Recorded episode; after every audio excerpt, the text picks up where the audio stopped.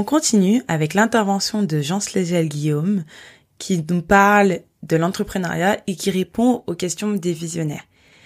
La troisième partie traitait de l'argent et des finances. Au bout de combien de temps on pouvait estimer qu'on se dégageait un salaire minimum décent? Est-ce qu'il était nécessaire d'investir dans la publicité pour évoluer dans le business? Et comment on pouvait investir dans son business? Alors, la, question du salaire. La question du salaire. En général, déjà, un entrepreneur n'a pas de salaire, il a, il a un bénéfice. Ensuite, ça dépend de la stratégie. Ça, enfin, ce sont des choses à voir avec, euh, avec l'expert comptable, euh, si, toutefois vous en avez un. Sur les auto-entrepreneurs, euh, le salaire, il peut être dégagé dès, dès le premier jour. Pourquoi? Parce qu'un auto-entrepreneur, son chiffre d'affaires est égal à son bénéfice d'un point de vue fiscal, parce que l'argent, il le reçoit directement sur son compte. C'est comme ça. Et c'est pour ça que le statut d'auto-entreprise n'est pas conseillé pour les entrepreneurs qui ont des des projets qui nécessitent de l'investissement financier parce que vous pourrez pas déduire en fait ces investissements financiers dans votre auto-entreprise. Par exemple, dans le secteur du déménagement, j'ai besoin d'acheter un camion. Euh, si j'étais en auto-entreprise, c'est pour ma pomme et je pourrais pas déduire le fait que j'ai acheté ce camion sur mon chiffre d'affaires. Donc euh, voilà. Donc du, coup, la question du salaire, elle, elle, se pose pas. Il y a des autres entrepreneurs qui gagnent beaucoup plus qu'un SMIC euh, dès le premier mois. On prend par exemple, euh, je sais pas moi, si on prend un consultant en informatique euh, qui est, on va dire, un minimum 500 euros par jour. Après, il travaille pas tous les jours. Il peut travailler tous les jours, tant mieux pour lui. Mais en général, il travaille pas tous les jours. Donc euh, tout de suite, le, le, le, SMIC il est dépassé. Tout, pour, pour tout ce qui est immatériel, intellectuel, etc. Le SMIC peut être très vite dépassé. Ensuite, pour ce qui est de l'entreprise, donc pour l'entrepreneur chef d'entreprise, donc qui a un statut genre SAS, SASU, etc. C'est différent parce qu'il faut arbitrer entre euh, les dividendes qui sont euh, soumis à la flat tax, donc 30%, qui ont été réduits dernièrement, je crois, et le salaire qui sera soumis à, à l'imposition euh, sur le revenu et à l'impose et à l'URSSAF, etc. Ce qui veut dire que pour toucher 2000 euros, en gros, il faut sortir 4000 euros de sa boîte. Mais après, il y a des stratégies qui existent aussi en fonction de vos projets, et c'est pour ça que c'est une question de vision aussi il y a des stratégies qui existent pour pour faire remonter de l'argent dans une holding et réinvestir derrière dans des sociétés qui n'ont euh, rien à voir avec notre société actuelle, que ce soit des SCI pour de l'immobilier ou d'autres projets, etc. Mais sinon, un salaire, euh, un SMIC, ça se dégage euh, à partir de, enfin, 2000 euros de bénéfices net, net, net par mois, on peut se dégager un SMIC. Après, tout dépend, c'est une question de stratégie. En général, euh, les entrepreneurs qui ne sont pas en auto-entreprise voient ça avec leur expert comptable, tout simplement. Est-ce que c'est nécessaire d'investir dans la pub? Euh, Non. Non, non, je dirais même que euh, si on a besoin de la pub pour que le business fonctionne, c'est que le business ne fonctionne pas. Moi, je dirais ça comme ça. Parce que, bah, parce que en fait, euh, être soumis, être soumis à une pub, être soumis à Facebook, à Instagram ou à Google ou autre, ou même un panneau publicitaire, ça veut dire que euh, on n'a aucune souveraineté. Ça veut aussi dire que si demain Facebook, Instagram ou autre bug euh, est inaccessible, euh, ne veut plus voir votre tête, euh, vous juste que vous ne répondez pas aux critères, etc. Ben vous avez plus d'argent, vous faites faillite. Et ça, ce serait, ce serait dommage. Hum, donc, euh, je dirais que non, non, c'est pas nécessaire d'investir dans la pub, sauf si vous faites du dropshipping, etc. Mais bon, je vais pas rentrer dans dans, dans ce détail parce que, enfin, c'est, ce sont des, des business euh, de récurrence éphémère, etc. Donc euh, voilà, c'est, c'est autre chose. Mais sinon, au lieu d'investir dans la pub, je vous dirais d'investir du temps dans ce qui est référencement gratuit. C'est-à-dire que tout ce qui est articles, blog, euh, réseaux sociaux, mais gratuits, etc. Et en fait, ça va vous permettre de créer une communauté, de créer une légitimité sur Internet.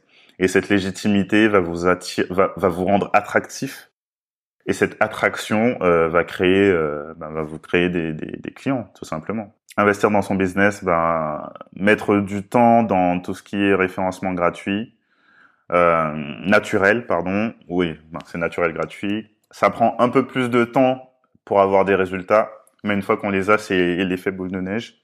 Après, investir euh, financièrement, euh, je dirais, euh, dans, dans des choses qui vous permettent de gagner du temps sur le problème que vous résolvez.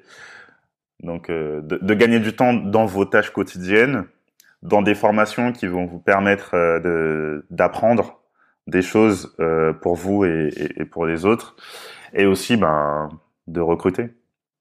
Recruter, enfin recruter une personne, ça peut être un, énorme avantage, tout comme ça peut être très problématique. Si c'est bien fait, c'est c'est c'est comme ça qu'on croit. En général, les boîtes qui lèvent de l'argent, euh, c'est ok, il y en a qui vont lever pour acheter des, des pubs euh, sur YouTube ou à la télé, en partie parce que forcément elles ont besoin de croître très très très très vite, donc elles vont donner un coup de pouce grâce à ça.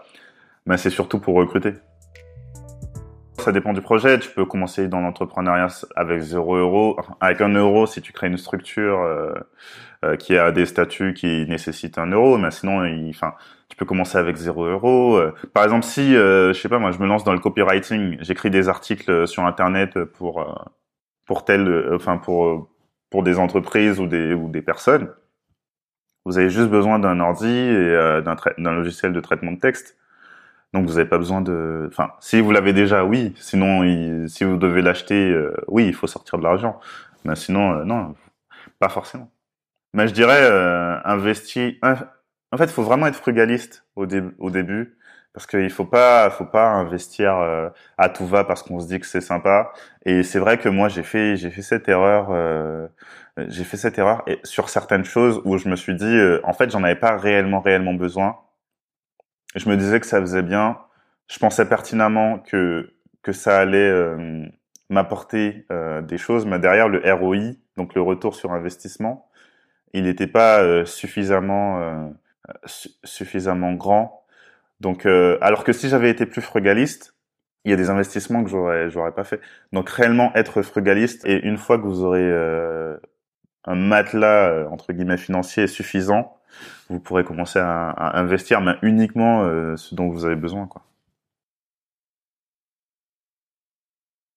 Enfin, la quatrième partie abordait le sujet houleux et compliqué de l'entourage. Sur quels critères tu te bases pour choisir tes partenaires? Comment tu fais s'ils sont incompétents?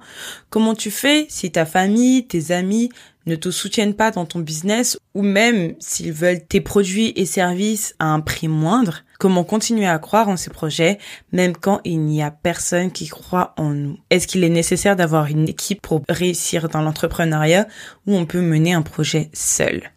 Je laisse Jean y répondre. Alors, la première des choses, et je pense que c'est la plus importante, parce que une association, une boîte sur deux, je crois, qui, qui foire parce que à cause d'une mauvaise association. Donc c'est c'est pas c'est pas négligeable, voire plus, hein, c'est plus de 50%.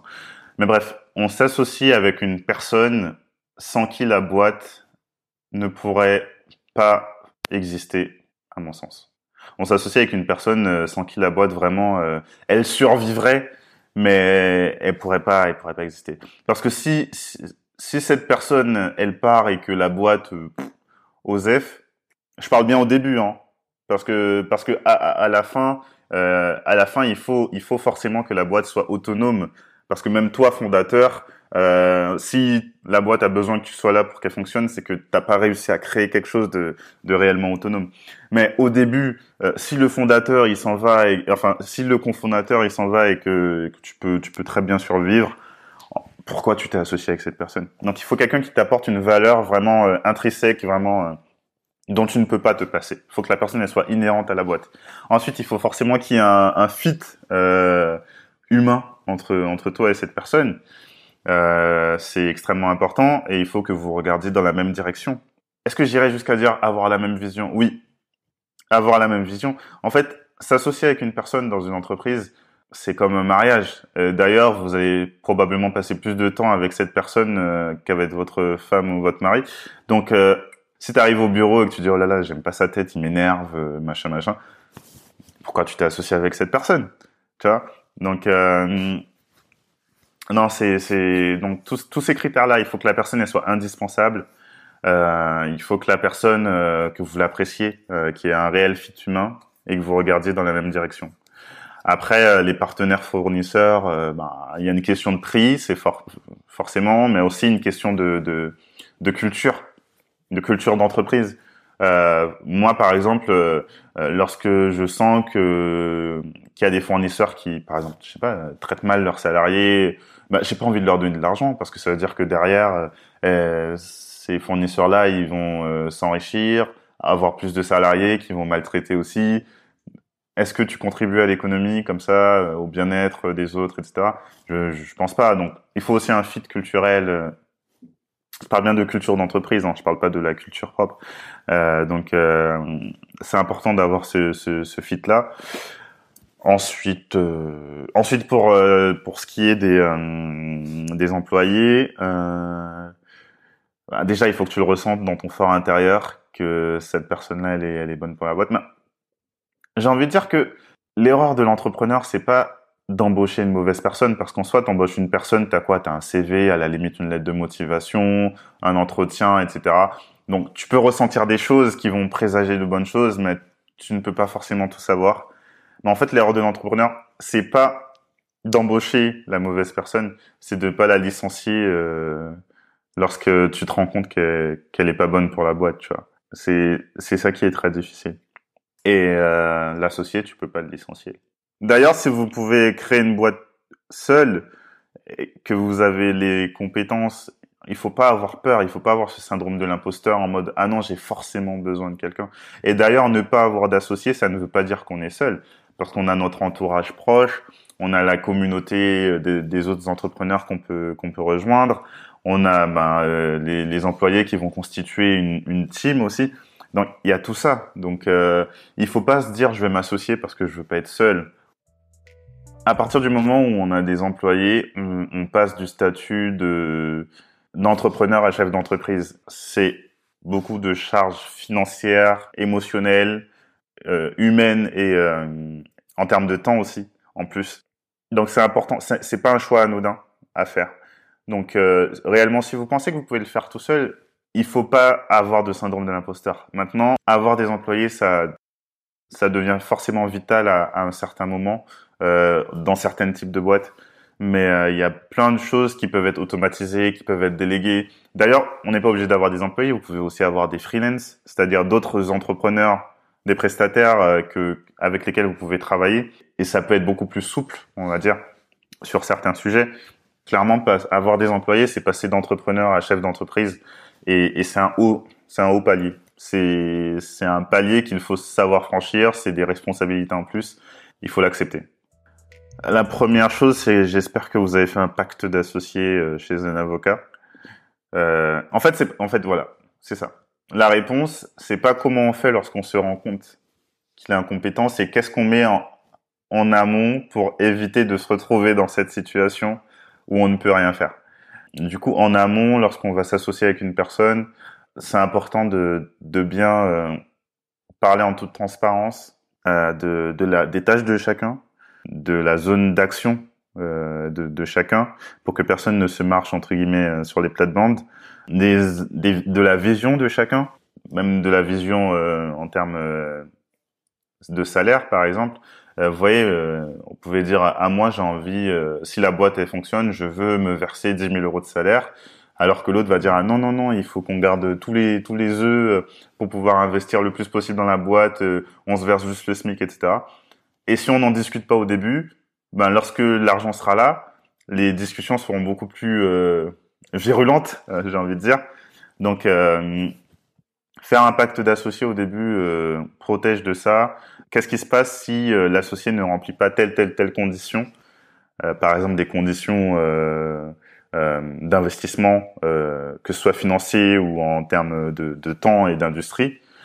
Ce pacte d'associés permet de, de, de, protéger par rapport à ça. Et du coup, on peut revoir l'associé et lui dire, ben voilà, tu vois, on, on s'était mis d'accord, on avait signé ce pacte-là euh, il y a tant de mois ou tant de semaines, on avait discuté de ça, ça, ça on avait dit que dans le cas où tu remplirais pas telle, telle, telle fonction, il se passerait ça. Il se trouve qu'aujourd'hui, il se passe ça. Qu'est-ce qu'on fait? Est-ce que tu vas euh, redresser la barre ou est-ce que tu n'es plus suffisamment investi et que tu souhaites partir pour de meilleures aventures? Voilà. Mais dans le cas où on n'a pas de pacte d'associé, c'est très très compliqué. Mais en général, il faut racheter les parts de l'associé si jamais il en a envie, en sachant que si on n'est pas majoritaire euh, au niveau des parts, c'est encore plus compliqué. Et sinon, s'il n'en a pas envie, bah, la solution qui reste, c'est de soi-même quitter le navire pour euh, recréer un autre radeau, quoi. J'espère que vous n'arriverez pas à cette, cette situation. Ça dépend de plusieurs choses. Ça dépend aussi de, de toi, comment tu veux, tu ressens la chose. Vous voyez ce que je veux dire? Euh, Par exemple, moi, j'ai pas de souci. Tiens, je vais avoir plein de messages après. Mais j'ai pas de souci avec le fait que si je suis bien avec euh, avec, avec une personne, enfin que la personne c'est mon pote, c'est mon ami, elle me dit ah Jean, est-ce que tu peux m'aider pour tel déménagement et tout? Enfin, c'est pas parce que je suis entrepreneur et que maintenant je fais je fais de l'argent avec ça que tout de suite euh, euh, je vais te facturer et tout machin. Aussi qui ont plus de soucis avec ça. Ou il y a aussi d'autres personnes bah, qui ont du coup des frais qui, sont liés à ça. Et parce qu'elles ont des frais qui sont liés à ça, elles peuvent prendre cette situation comme un manque de respect envers son travail. Donc c'est autre chose. Mais je pense qu'il faut être clair avec ça. Il faut, faut dire à la personne, écoute, c'est mon gagne-pain. Euh, malheureusement, le prix il est tel qu'il est, je ne peux pas faire ça. Maintenant, si tu peux faire une réduction et que ça, ça ne change rien à ta vie, il n'y a pas de mal à la faire. Maintenant, il faut éduquer surtout euh, les autres en leur expliquant que voilà, c'est pas parce que j'ai une entreprise que je suis riche. Et en fait, euh, de la même manière que toi, euh, tu vas travailler chaque matin pour gagner de l'argent, lorsque je te vends cette prestation, lorsque je te vends cette cette offre, c'est mon gagne-pain à moi. De la même manière que tu irais pas, ton patron ne viendrait pas te voir pour te dire est-ce que tu peux travailler tel jour pour moins d'argent ou gratuitement ben ça me ça me gêne, ça me dérange que tu viennes me, me demander ça. Mais en fait, c'est un rapport à soi-même à, avoir. Après, je pense aussi que c'est la faute de l'entrepreneur de ne pas avoir suffisamment parlé de son projet pour que la personne ressente que c'est pas possible dans certains cas. Vous voyez ce que je veux dire?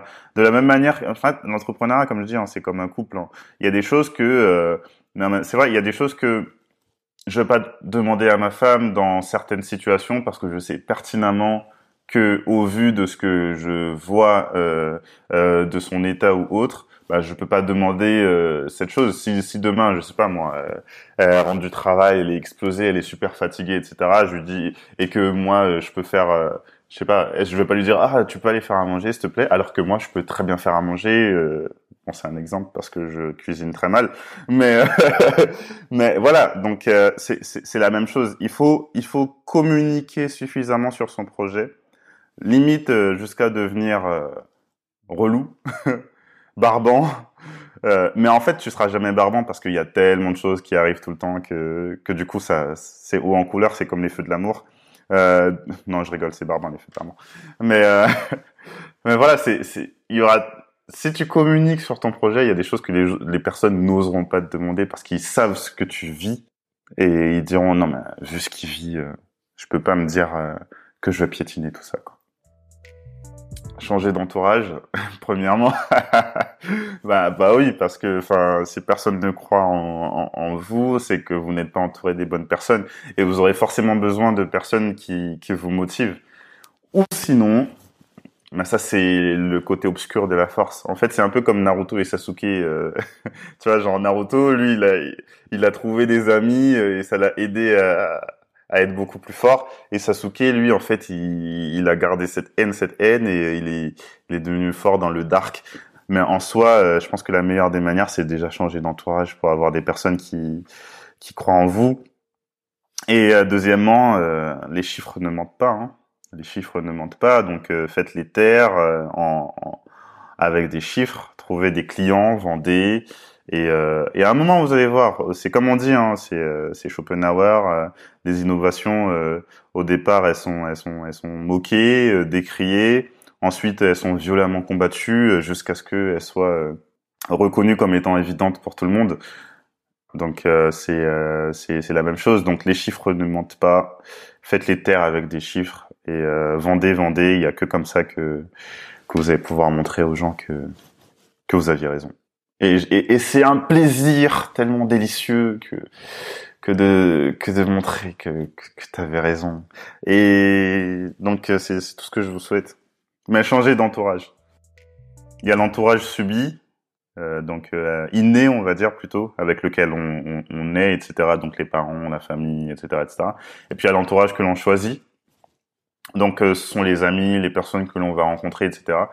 Et il y a aussi ce a, ce que je vais appeler, je sais pas hein, si quelqu'un l'appelle euh, comme ça, mais l'entourage virtuel. C'est-à-dire que lorsqu'on dit qu'on est la moyenne des cinq personnes que l'on fréquente, une personne que l'on fréquente, c'est pas une, c'est pas forcément une personne qui répond euh, bonjour lorsqu'on envoie bonjour. Ça peut être une personne qui ne vous a jamais parlé, mais que vous vous avez entendu, écouté parler. Enfin, je parle, je pense aux vidéos de motivation, je pense aux podcasts, je pense aux livres, je pense à, à toutes ces personnes que vous avez l'impression de connaître au fond de vous alors qu'elles n'ont aucune idée que vous existez. Et en fait, lorsque l'on est la moyenne de ces cinq personnes-là, cette personne peut être euh, Steve Jobs, tout comme cette personne peut être euh, Elon Musk, tout comme elle peut être euh, ce podcasteur génial qui vous motive tous les jours, ou tout comme elle peut être Harry Potter, Luffy, tout ce que vous voulez en fait. Donc l'entourage, il n'est pas forcément euh, entre guillemets euh, dans les deux sens. C'est toujours mieux d'avoir des personnes dans les deux sens, mais si réellement vous avez du mal à trouver ces personnes-là, euh, n'hésitez pas à, lire, à écouter et vous progresserez indubitablement. À un moment dans ma dans, dans ma vie, enfin dans mon parcours, je suis retourné travailler en cabinet de conseil et, euh, et ce qui m'a ce qui m'a fait retourner dans l'entrepreneuriat c'est vraiment que j'écoutais des podcasts des podcasts sur l'entrepreneuriat donc que ce soit génération do it yourself je peux pas j'ai business de The Bee Boost ou euh, il y en avait d'autres hein. le gratin de Pauline Legnaud qui s'appelle maintenant ouais, podcast de Pauline Legnaud il y a aussi euh, Marketing Mania qui est vraiment super bien et en fait je me retrouvais tellement dans ce qu'ils disaient des fois je finissais leurs phrases et tout et je disais ah non mais il y a un problème en fait. À un moment, il faut, il faut, il faut se rendre à l'évidence. Euh, et euh, donc ça m'a, beaucoup aidé dans, dans mon parcours entrepreneurial et ça m'aide encore aujourd'hui. Et c'est ce que j'aime aussi avec les déménagements, c'est que je fais beaucoup de routes. Donc euh, sur la route, je peux écouter mes podcasts tranquilles. Ensuite, euh, bien entendu, euh, bah, je suis chrétien, donc forcément la Bible, ça, ça, ça m'a beaucoup, ça m'a beaucoup apporté aussi. Après, en termes de livres, ah oui. Le moment où je me suis rendu compte que je faisais de l'entrepreneuriat et que je pouvais réellement monétiser quelque chose et en faire ma vie, parce qu'au début je voulais être ingénieur d'affaires, etc. Et, euh, et ce qui m'a vraiment montré que l'entrepreneuriat, en fait, c'était c'était mon goal au tout début? C'était, je crois, lorsque j'étais en, première ou deuxième année d'école d'ingénieur et j'ai lu le livre Steve Jobs de Walter Isaacson ça m'a mis une gifle. Je me suis rendu compte qu'en fait, euh, c'est trop bien, quoi. Enfin, c'est c'est trop moi. Et, même les choses que les gens trouvaient euh, trop dures ou ou trop je ne sais quoi, moi je, je kiffais. Et je me disais, bah oui, en fait, c'est c'est logique. Et je me suis dit, ah ouais, non, en fait. Euh, et c'est là que j'en avais parlé à Sylvie. J'ai dit, ah non, mais je kiffe, je kiffe. Et je, je vais faire ça. Parce que avant, euh, comme tu le dis, bah, c'était un petit truc à côté du taf, un petit truc à côté de l'école, un petit truc à côté de ceci, cela. Et, euh, et là, je me suis rendu compte que non, c'était fait pour moi. Pour moi, visionnaire, c'est voir au-delà, voir au-delà. Au-delà de quoi, à vous de savoir, c'est voir au-delà. Croyez en vous, croyez en vos rêves, croyez en votre instinct. Euh, vous avez de la valeur, vous avez bien plus de valeur que ceux que qu'on peut vous faire croire, que ce que euh, votre patron peut vous faire croire, que ce que vos ennemis souhaitent vous faire croire. Donc euh, réellement, euh, croyez en vous et foncez. Et en fait, il y a vraiment rien à perdre. Quand vous vous posez que vous analysez réellement la pire des situations qui puissent arriver, vous vous rendrez compte qu'il y a qu'en fait le risque il est vraiment minime. Donc croyez en vous, croyez en vos rêves, croyez en vos, votre instinct, en votre gut, et, euh, et lancez-vous et, et, vendez. Il suffit pas de, de, juste être dans son lit, sur son oreiller, et dire ah trop bien, je vais faire ça. Non, sortez, allez rencontrer des personnes et, euh, et vendez. Sur LinkedIn, j'emporte tout, euh, j'ence les gels. Et puis je crois que c'est tout. Après par mail aussi, mais en soi, en fait j'ai mon mail pro donc contact j'emporte-tout.fr. Mais euh, n'hésitez pas à envoyer un message, pas de souci. Et puis sur euh, sur LinkedIn et sur euh, mon compte Instagram perso, je vais commencer à, à republier des choses parce qu'au début, en fait, je me disais, désolé, hein, je, je, rajoute encore une petite minute, mais au début, au début, je me disais bon, je vais pas forcément trop parler parce que en vrai, je pense que les gens ils s'en fichent un peu. J'avais un mini syndrome de l'imposteur, alors que j'aimais, en fait, j'aimais trop parler de de cette passion euh, et que ce soit dans dans mon camion euh, avec les autres, etc. J'aimais énormément en parler et puis j'ai commencé à en parler un petit peu et j'ai vu que les gens euh, ils aimaient, ils partageaient, ils venaient me parler en en message privé, etc. J'ai dit mais attends, mais en fait si je peux aider des personnes juste en parlant, enfin pourquoi je le ferais pas quoi? Et du coup tout de suite c'est c'est devenu un partage au lieu de quelque chose de purement égoïste entre guillemets où je veux dire oh je vais écrire des trucs parce que j'ai envie d'écrire des trucs et du coup cette démarche euh, je vais essayer de la de la porter à bras le corps et euh, et je vais transformer euh, en quelque chose de, de, mieux. Je réponds pas forcément dans la minute mais je réponds. Je réponds toujours pour être totalement honnête avec vous, j'aimais déjà discuter avec Jean en temps normal parce qu'il est très intéressant et ça fait des années que je le connais. Mais de le voir vous répondre de cette manière, ces réponses m'ont encore plus intéressée. Elles ont été constructives même pour moi qui le connaissais et qui commence à m'intéresser au parcours de l'entrepreneuriat et des entrepreneurs autour de moi. C'était une belle occasion pour moi de le faire intervenir sur le podcast et j'étais à 100% sûre qu'il allait pouvoir répondre à chacune de vos questions. Alors j'espère que vous avez apprécié ces deux épisodes de podcast. N'hésitez pas à nous envoyer un petit message en message privé sur Instagram, visionnaire OC pour mon Instagram et pour celui de Jean, Jean Slegel Guillaume et j'emporte tout le Instagram de sa société. N'hésitez pas à lui faire un petit retour pour lui dire ce qui vous a inspiré.